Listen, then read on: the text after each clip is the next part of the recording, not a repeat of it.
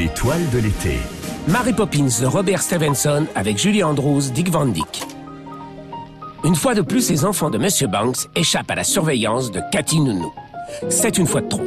Elle donne sa démission avant que les sacripants ne soient ramenés au logis familial par la police.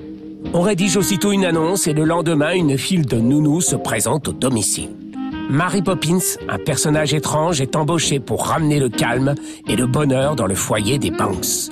En attendant, elle a fort à faire avec Jeanne et Michael, bien décidés à raccourcir sérieusement le contrat.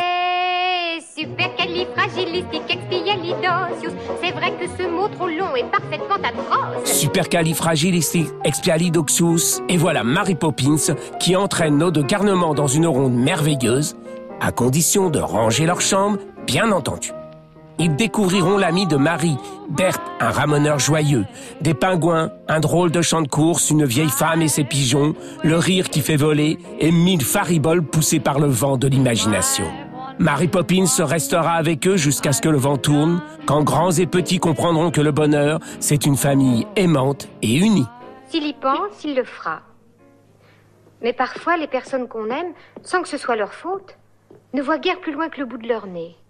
Plus loin que le bout de leur nez Oui, et les plus petites choses sont parfois les plus importantes. Mary Poppins est une série de l'Australienne Pamela Linton Travers. Disney en adapte le cinquième volume. Elle est nourrie de poésie, de différentes cultures et mythologies, celtiques, amérindiennes, bouddhiques, et du conte créant un véritable parcours initiatique pour enfants et adultes. C'est la fille de Walt, Diane, qui lui fait découvrir en 1940. Disney invite Pamela pour une ultime tractation. Elle reste dix jours au studio pour discuter du scénario et de la musique. Mais il n'y avait rien dans le sac. Ne jamais juger les choses d'après leur apparence. Même les sacs de voyage, je m'en suis toujours bien trouvé. Toutes les tractations et difficultés pour adapter le livre sont racontées dans l'ombre de Marie.